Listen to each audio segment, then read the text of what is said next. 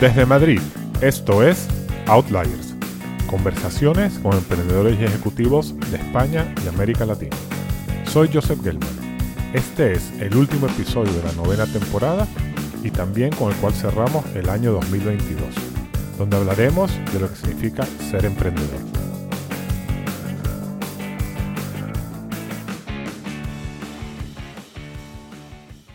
Como ya hicimos hace un año, hoy traemos otro episodio recopilatorio de lo que significa ser emprendedor. Para ello tendremos clips de entre 1 y 2 minutos de algunos de los emprendedores que han pasado por el podcast en el último año. El episodio estará dividido en cinco segmentos. El primero, la vocación. Después, un poco la idea con la cual se emprende, los inicios, las dificultades y pivots y finalmente unas reflexiones sobre lo que significa el emprendimiento. Antes de cada segmento comentaré de quién vamos a escuchar. Empecemos por la vocación. ¿Por qué se mete gente a emprender? Para esto escucharemos tres visiones distintas. Tita Guerrero, de la marca de moda Flor de Azoka, que lo hace casi que por necesidad imperiosa de supervivencia. Benoit Menardo, de la fintech Payflow, que siente que llega el momento en su vida en el cual ya está preparado para emprender de forma exitosa. Y Pedro Lozano de Imascono, quien lo hace porque tenía este gen de toda su vida y también por algo de frustración. Escuchemos de estos 15 outliers. En principio te contaré que personalmente tuve una experiencia pues que me llevó a montar algo por mí misma. Me separé en el 2004, tenía entonces 43 años y cuatro hijas y ninguna trayectoria profesional. Hasta entonces, pues era una estudiante profesional, como quien dice, me había dedicado a estudiar, soy licenciada en arte, hice el doctorado, tengo una diplomatura de literatura francesa en Ginebra. Y, bueno, pues en ese momento, en ese momento de mi vida me planteo que tengo que salir adelante y hay solamente dos opciones. Una, o ponerme a trabajar para una tercera persona o buscarme la vida. Y evidentemente opto por la segunda. Es, es exactamente esto. Estás montando una empresa que que no es realmente tuya. Te llamas co-founder, te llamas CEO, te llamas como te quieres llamarte, ¿no? Pero al final sientes que muchas decisiones son tuyas. Sientes que la idea no es tuya, que el dinero no es tuyo. Entonces, como desde esto te, una vez que hayas aprendido el 80%, este 20% sí que, sí que lo echas de menos y sí que quieres eh, hacer, algo, hacer algo solo. Entonces, como yo creo que fue un momento de, de mi vida donde me sentía listo de tomar más riesgo, ¿no? Porque ya había acabado el MBA, ya había tenido una experiencia adicional, o sea, ya sabía que, ya sabía también con quién quería hacer mi empresa, entonces como el, para mí el co-founder risk era, era muy bajo, porque sabía que la próxima empresa la quería hacer con Adi y que él también estuvo en Rocket, hemos aprendido cosas muy similares, él también estuvo en consultoría, se fue a BCG, al Boston Consulting, cuando yo estuve en Bain, entonces como había poco riesgo, ya sabíamos que trabajamos bien juntos, ya sabíamos que la parte de ser un emprendedor hasta realmente sentirse founder la tenemos y entonces listos a tomar el salto y, y, ahí como reconectamos, pensamos, le damos una vuelta a las ideas que conocimos en su día y ahí un poco empezó la cosa. Bueno, pues gracias a, esa vena emprendedora y, un poco a la frustración creativa que encontraba dentro de, la escuela de diseño, ya que pues bueno, los trabajos de clase ¿no? y las limitaciones del profesor, pues eh, sentía ¿no? una frustración de no poder expresarme creativamente como, como a mí me gustaría. ¿no? Y en ese afán de, de fomentar la creatividad y de tener un proyecto emprendedor, en segundo de carrera eh, empecé con proyecto personal y Mascono, que sería un poco la primera piedra del inicio de, todo este proyecto. Y era eh, inicialmente un, proyecto multidisciplinar que tenía el objetivo de, explorar la creatividad en, diferentes eh, áreas de trabajo, aunque sí que es cierto que, la más aplicable y la principal, que fue un poco el, el inicio de Mascono, fue el construir una marca de ropa que apoyara a jóvenes diseñadores y que les permitiera no solo esa libertad creativa de hacer eh, cosas eh, completamente diferentes, sino también de expresarse profesionalmente, ¿no? ya que generalmente cuando estás estudiando tus trabajos se quedan en papel o, en los trabajos de clase y gracias a esta marca de ropa permitía la posibilidad de, generar una serie de colecciones eh, limitadas, de comercializarlas y al final de tener producto real, que fue, bueno, que es un poco no los problemas que tenemos los estudiantes en, estas etapas eh, más iniciales. Hay mucha discusión sobre si para emprender hay que tener una idea o simplemente el deseo de ser emprendedor. En este segmento vamos a hablar un poco de la idea. Primero con Luis Bardají de Troxters, que nos cuenta cómo por casualidad se encuentra con un problema importante hacia el cual siente empatía y se decide resolverlo. Después, Quique García de Taxdown nos hablará no de su idea, sino del proceso que siguió para llegar a la misma. Y por último, Eric Daniel de Cubo nos cuenta cómo algo que estaba haciendo Amazon le hizo descubrir que había una oportunidad de mercado para competir con el gigante del e-commerce. Y en Berlín conocimos a un conductor de camión en una estación de servicio, era un conductor español, de hecho, y nos comentó un poco pues cómo era su vida, ¿no?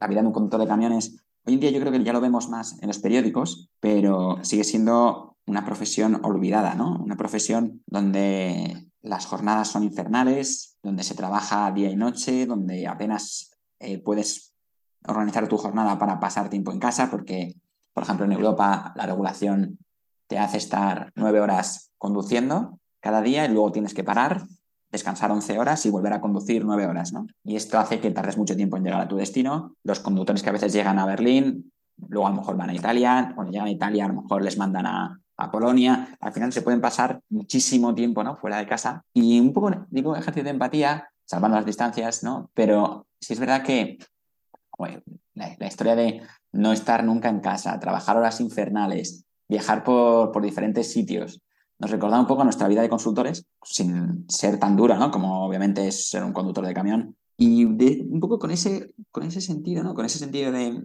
identificación con una, una profesión que, que, es mucho menos glamurosa, pero mucho más importante y más esencial, como es la de un conductor de camión, decidimos intentar ayudar ¿no? a mejorar esta profesión. Eh, empezó con un brainstorming de traer cualquier idea que se nos ocurría escrita en el móvil, en una servilleta y cada uno soltar las suyas. Ahí recuerdo ideas locas como montar una marca de ROM Premium, otras que creo que sinceramente podrían haber funcionado pero eran muy complejas, como por ejemplo había una, me acuerdo que era de montar almacenes tanto en las afueras como por la ciudad y jugar con darle el confort a la gente que podía tener sus cosas disponibles en minutos, pero almacenadas de una forma barata y demás, que operativamente era una locura. Y luego otras que en su momento por desconocimiento a lo mejor descartamos y que ahora yo creo que habrían funcionado muy bien, pero varias, por ejemplo, linkadas con el mundo de del blockchain, de las criptomonedas, hacer el primer exchange español, que sonaban locas, pero podrían haber funcionado, ¿no? Pero como te digo, fue un proceso en el que empezamos con muchísimas ideas y las fuimos bajando a tierra y también nos ayudó mucho a trabajar juntos, a ver cómo pensábamos juntos, a ver cómo, cómo debatíamos e ir haciendo un, un caso de negocio para llegar a una que dijésemos, oye, esta es la idea, esta es la idea por la que los tres estamos dispuestos a dejarlo todo y como tú dices, yo creo que los tres teníamos muy claro desde el principio que esto no es un sprint, sino que es una carrera de fondo, una maratón y que teníamos que estar los tres comprometidos a, tirarnos 8, 10, 12 años dedicados a esa idea. Entonces, eh, dedicamos mucho tiempo a pensar qué idea era la que haría eso seis, siete años en, consultoría y básicamente un día identifiqué, bueno, leyendo el Wall Street Journal, vimos que, bueno, en este caso leí que Amazon estaba empezando a implementar eh, micro fulfillment centers en la zona de Nueva York, en New Jersey, para poder acercar el inventario más al consumidor, al cliente final y poder hacer entregas mucho más rápidas. Entonces, en ese momento, pues eh, recuerdo que estaba de vacaciones cuando leí ese artículo y rápidamente pues dije, hostia, aquí hay una idea potente detrás, aquí hay un, potencial negocio muy interesante, ya que si esta capacidad no se, no, se puede eh, desplegar para que cualquier marca que tiene su propia página web pueda ofrecer ese mismo, ese mismo tipo de experiencia en una entrega muy rápida, pues seguramente sea muy difícil para la marca poder competir contra Amazon, ¿no? O contra el marketplace. Eh, entonces, en ese momento, pues estuve investigando un poco más y a partir de ahí, pues ya, ya hice todo lo posible para conocer a un posible co-founder que, que me pudiera acompañar en esta aventura. Una vez que se tiene la idea, hay que lanzar el negocio. Yacir Rice, de Sira Coffee, Nos cuenta cómo casi que un impulso lo lleva finalmente a lanzar una idea que ya tenía desde hace mucho tiempo en la cabeza. José Manuel Peral, de Guru Call, habla de lo que significó empezar su negocio en plena pandemia. Y Francisco Izar, de Budabu, relata la oposición que tuvo de su familia cuando ellos no entendían el negocio y esperaban para él un camino quizás un poco más formal. Mis estudios de arquitectura los hago en París y entonces ahí consumía mucho café que se le llama café especialidad, que es un café, eh, vamos a decir, se le llama como de tercera ola, una segunda ola siendo protagonizada como por Starbucks. Yo lo consumía mucho allá, entonces me, meto en el café eh, casi por accidente, porque en, uno de mis viajes de vuelta a Barcelona en un verano, eh, veo un local mm, del que veo muchas posibilidades y me lanzo a alquilarlo y, a montar la primera cafetería con mi mejor amigo, eh, también arquitecto, en, unos 10 días. O sea, ese era un mix de intentar llevar lo que yo consumía mucho en París y que veía que faltaba en Barcelona y mis ganas de, crear y de transformar un espacio.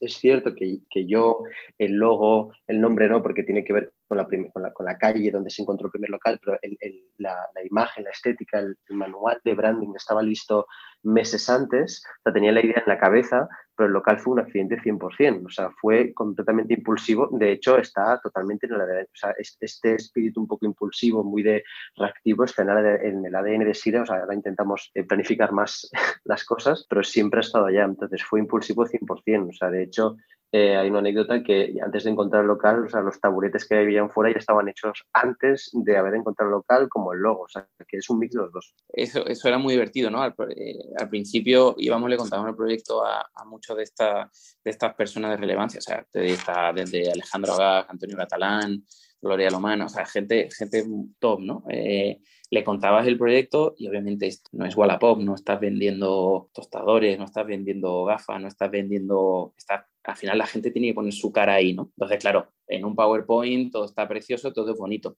pero querían ver el producto.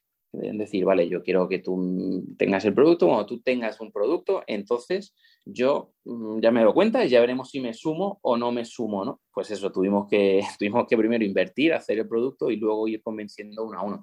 Luego, además, otra cosa, otra cosa divertida, es que para nosotros era importante el hecho de que tú, que las personas pudiesen aprender directamente de, eh, estos gurús, ¿no? De, de, esto, de estas personas de éxito. Entonces, para nosotros tenía mucho sentido y viendo, como te he comentado antes, el modelo de masterclass, el hecho de, oye, ya que vas a estar en mi plataforma, vamos a desarrollar un contenido que abres sobre sobre tu caso de éxito, pero sobre todo focalizado en lo que tú hacías en tu compañía, ¿no? Oye, pues Bernardo Hernández era responsable de producto en Google y, en Idealista, ¿no? Oye, pues él cuenta el caso de éxito de Idealista, vas desde su área, ¿no? Contando cómo gestionaba un equipo de producto, cómo se tomaban las decisiones, etcétera, etcétera, ¿no? Entonces, claro, para grabar este contenido necesitas estar presencialmente con, con la persona. No queríamos grabar por, por Zoom ni nada de esto, ¿no? Queremos hacerlo bien. Y claro, no se puede viajar, no se puede tal. Anécdotas como fuimos a Reino Unido y tuvimos que grabar en nuestro hotel porque no nos dejaban entrar. La de la frontera nos dijo, nos dijo, ¿sabéis que tenéis que quedaros en el hotel una semana, no? Nosotros sí, pero es que la reunión que tenemos es en el hotel. Que, bueno, mil, mil cositas que tuvimos que hacer ahí para poder, eh, pues, grabar en Estados Unidos. O, o sea, tuvimos que hacer bastante, bastantes cosas que no fue para nada fácil. De hecho, para crear el producto. Nosotros, como te digo, en abril empezamos a reclutar gente, a hablar con gente y a pensarlo realmente y nosotros lanzamos eh, en Navidad, o sea, las navidades pasadas, ¿no? Hemos estado buenos 18 meses lo que es generando contenido y desarrollando el producto. Lo primero que mi familia no entendía nada, ¿no? Era como eh, mi hijo ingeniero eh, después de tantos años pensábamos que iba a ir por el camino bueno, ¿no? por el camino establecido y, les chocó muchísimo ¿no? de este niño que está haciendo con las maderas, ¿no? No, no entendían nada. Y no pararon de insistir de, oye, búscate un trabajo serio. Esto, esto tuvo como su momento cumbre, ¿no? cuando mis hermanos me, me hacen como una intervención familiar una noche, ¿no? Me dicen, oye, Kiko, esta noche vamos todos a cenar y tal, que queremos hablar contigo, ¿no? Yo en ese momento, como, te decía, estaba encantado y todo iba como mucho mejor que antes, ¿no? Y me hicieron la intervención diciendo que no, que qué hacía, que ya estaba bien, que por favor buscara un trabajo normal y tal, que, eso no tenía mucha pinta de, funcionar, ¿no? Entonces, bueno, eh, fue, fue duro, pero luego, luego entendí que era su, su forma de, preocuparse por mí, de, estar seguros de que lo que yo quería hacer era realmente eso, ¿no? Digamos que les vendí la idea por enésima vez y me mudé a Béjar, ¿no? Fue como, bueno, pues eh, aquí empieza todo ya de verdad, ¿no? Acabaron aceptando la idea y, me, y acabé mudándome ya eh, a vivir allí. En el podcast hemos aprendido que el camino del emprendedor tiene muchos altos y bajos. Juan Calvente, de la empresa de moda Edmond Studios, nos cuenta cómo una palabra de, oye chico, lo estás haciendo bien, es lo que necesitó en un momento en el cual se sentía que su negocio no iba para ningún lado. Guillermo Vicandi, de Binex, nos habla de esos momentos en los cuales parece que te vas a hacer rico, cómo eso te chupa toda la energía y al final termina en nada. Y Rodrigo Rodríguez de Odilo nos cuenta la decisión y el proceso de internacionalizar su negocio cuando no tenía casi recursos. Ahí me di con, dosis de realidad, ¿no? De esto no es lo que yo esperaba de la moda. Yo pensaba que la moda pues era ir a, fiestas o, que bueno, que tampoco me han interesado, ¿no? Pero pensaba que era mucho más glamuroso de lo que realmente estaba viendo, ¿no? al final, la, casa de mis padres estaba reventada de cajas, muy duro, muy duro, ¿no? Entonces, bueno, tuve, tuve, tuve momentos ahí de, querer tirar la toalla, no te, no te voy a engañar. Pero bueno, en, uno de esos pop-ups tengo la, la, suerte de que viene un individuo, ¿no? Viene una persona así, pues, con, muy bien vestida, ¿no? Como se notaba que, que, era del sector. Empieza a hablar conmigo, oye, joder, Juan, ¿qué, colección más chula tienes? Eh, qué bonita, qué bien tocada, los colores. Entonces, bueno, empezamos a hablar, oye, ¿a qué te dedicas? Tal, y cuando has empezado, ¿no? Y yo le conté todo el rollo y demás él al final se dedicaba a, era un agente de, marcas, ¿no? Eh, un agente de marcas, bueno, pues se encarga de, alguna manera de, venderlo a, tiendas multimarca, de distribuir una marca. Coge una marca, ¿no? Y entonces, bueno, a los clientes que, que tiene y que visitan su showroom, se la presenta y la vende, ¿no? Entonces, bueno, hacemos buenas migas y entonces me dice, oye, Juan, eh, entonces en una de estas, ¿no? Cuando ya nos vamos a despedir, le digo, oye, ¿y por qué no coges mi marca? Si dices que es tan bonita y está, y está chula y tiene potencial, ¿por qué, no, ¿por qué no la coges y me la vendes? Y me ayudas y me sacas ya de aquí, de los pop-ups. Entonces, bueno, el tío se ríe ¿no? y me dice, oye Juan, no, esto, te quedan años, te queda, te queda todavía trabajo, aprendizajes, eh, pero estoy seguro que, que, que, lo harás bien en el futuro. Me dio su tarjeta y estamos en contacto. Eso fue un chute de energía porque, bueno, me acuerdo volver a casa, ¿no? Eh, cenar con mis padres ¿no? y, compartir con ellos ¿no? Eh, esta experiencia que había tenido. ¿no? Entonces eso fue como, como un rayito de luz ¿no? que me dijo, oye, venga Juan, hay que seguir luchando. O sea, es decir, esto nada iba a ser fácil y eso ya lo sabíamos y, hay que, y esa puerta al final se acabará abriendo. ¿no? Entonces, bueno, pues, pues eso me dio un chute de energía y la verdad es que eh, todavía hoy se lo agradezco. Nos acerca una compañía remesera muy grande, americana, que no te puedo decir quiénes son, pero te puedes imaginar, y la conversación empieza con una conversación de producto en la que nos, eh, o sea, en la que nos dicen que quieren integrar su servicio dentro de nuestro marketplace. Empezamos a tener esa conversación y como que empieza a escalar y acabamos hablando con los capos de ICAPI ahí y eh, nos dicen que lo que tenemos montado para ellos es muy estratégico porque tienen una licencia bancaria en Europa que no han sido capaces de, de poner en marcha y porque un poco su visión estratégica es que al final ellos como remeseros ven el dinero entrar y salir de su sistema pero no tienen forma de conseguir que el dinero se quede dentro de su sistema y por lo tanto poderle vender productos adicionales a esos clientes que tienen y que nosotros, la cuenta, la tarjeta y el marketplace, les podía ayudar a hacer eso. O sea que para ellos era un movimiento estratégico. Y entonces nos, pues de una due diligence terrorífica de meses y meses y un horror, nos ponen una oferta para comprar la compañía y nos ofrecen unos 130 millones de euros. Eh, en el estado de cosas de ese momento era mucho dinero, los inversores hubieran hecho un retorno muy interesante, nosotros también y todo el mundo contento. Tenemos toda esa conversación y hacia el final del 2020 la conversación de compra se muere porque nos cambian en el último momento los, la, forma de compra, no el precio, pero nos cambian la forma. Ellos en lugar de comprar, dicen que en lugar de comprar el 100% de la compañía, quieren comprar el 30% y tener una opción de compra sobre el resto, cosa que para nosotros no funcionaba. Total que la conversación pasa a una conversación de inversión, en la que nos ponen un term sheet que firmamos para invertir 23 millones en la compañía. Esto te estoy hablando de que la conversación, todo esto, todo esto que te cuento, se extiende entre septiembre del 2020 y febrero de 2021, con una eh, atención por parte del equipo permanente, reuniones dos, tres, cuatro veces a la semana, o sea, muy demanding, muy demanding este proceso. Y de repente en febrero del 2020, con un term sheet ya firmado, nos dicen que no, que, su comité de inversiones no ha, no ha, autorizado la compra, o sea, la inversión. Eh, yo estoy bastante seguro, Joseph, de que lo que pasó en ese momento es que estos tíos dijeron, vamos a ver, estos les queda X meses de runway, para que les voy a inyectar yo 20 millones y, darles oxígeno, si puedo levantarme de la mesa e irme y volver tres meses después, cuando estén, o cuatro o cinco, cuando estén ahogados, y comprarme la empresa por un euro. Y lo que vimos es que en Estados Unidos sí estaba más el, mercado más evolucionado en, entrarse a, estos modelos de, acceso a contenido digital eh, en organizaciones. Entonces, bueno, era, para nosotros la vía básicamente de, poder llevar el producto que queríamos. ¿no? Y por eso el, que durante un momento pues pensara que, que, yo tenía que hacer todo lo posible porque Odilo llegara a Estados Unidos. ¿no? El procedimiento fue que como ya contábamos con, con, Luis en tiempo real y, y Mitchell están tirando toda esta parte, yo tuve la suerte de poder bueno, pues dedicarme a intentarlo, ¿no? Entonces, bueno, ahí lo que hacíamos básicamente tampoco era un super plan, ¿no? Era, era buscar opciones.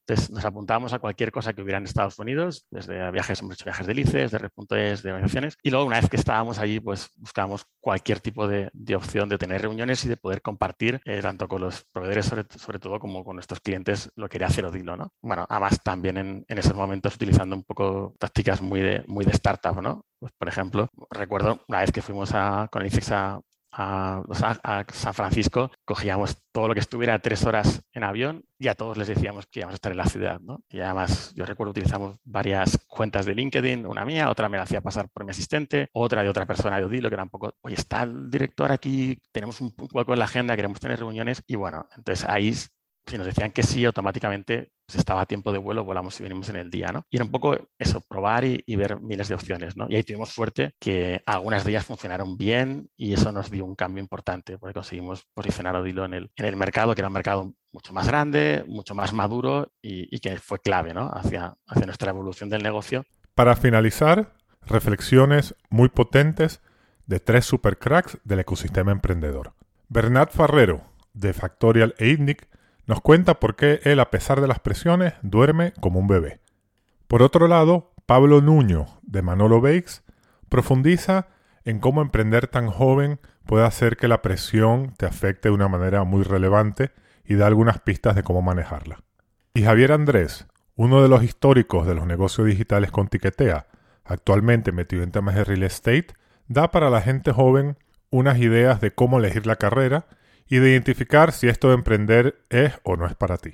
Yo generalmente duermo como un bebé. O sea, no, de verdad que angustias pocas. Yo a veces veo becarios, becarios en, en, mi propia empresa que están más angustiados que yo y digo, no lo entiendo, de verdad que te digo que no lo entiendo. O sea, yo, yo realmente lo que, lo que veo es una oportunidad brutal para hacer algo diferencial, para aprender, pero, pero soy consciente de que, de que al final, o sea, nosotros tenemos unos recursos, tenemos un proyecto, tenemos una serie de gente, tenemos mucho talento, pero si al final no lo encontramos, si no encontramos el camino, tampoco pasa nada. O sea, y yo no, a ver, yo no tengo eh, mm, no tengo ningún riesgo personal más allá de la empresa. Eso es lo bueno que tiene también el, capitalismo, ¿no? Tener una corporación para gente que no se equivoca y avala personalmente o avala con, con los activos de sus familias, que esto es un error gravísimo, y, especialmente en los entornos de alta incertidumbre y en las startups tecnológicas. Pero yo que en el peor de los casos, pues me voy a quedar a cero, mm. pero a cero, a cero dentro, de la, dentro de la empresa. Pero, pero lo que yo he aprendido en este,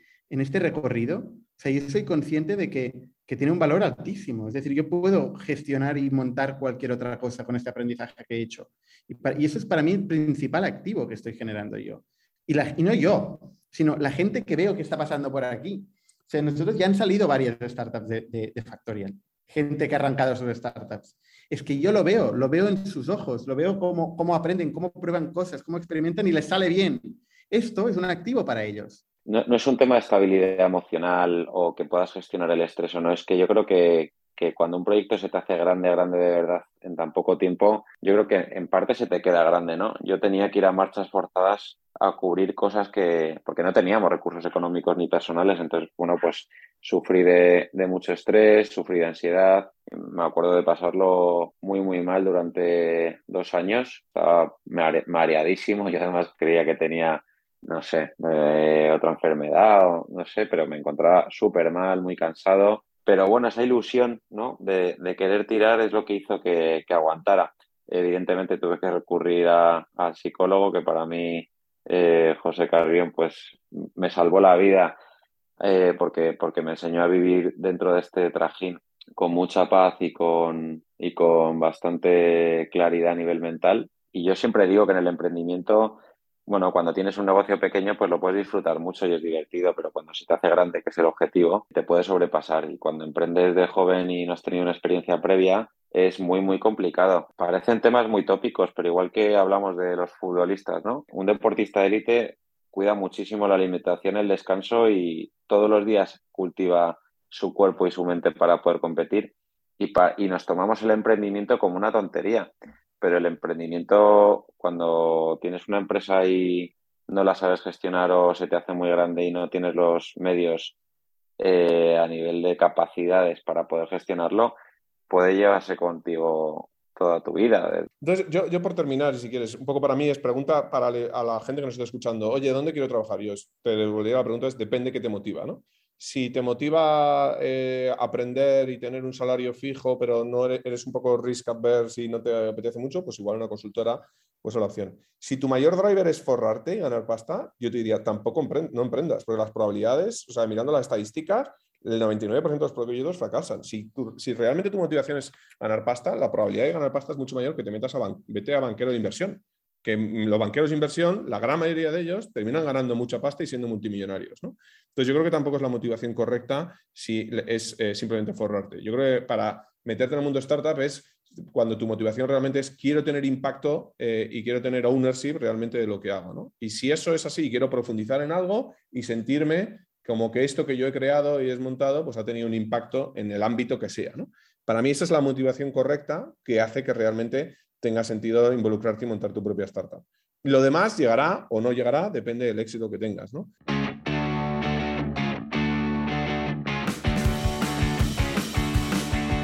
Esto fue Outliers. El episodio de hoy fue producido en diciembre de 2022 con fragmentos de episodios grabados a lo largo del año. Si te gustó, por favor suscríbete y déjame una valoración Spotify, iBox o cualquiera de las plataformas de podcasting. Soy Joseph Gelder. Para contactarme puedes hacerlo a través del perfil de LinkedIn Outliers Podcast. Volvemos en enero con la décima temporada. Gracias por escuchar.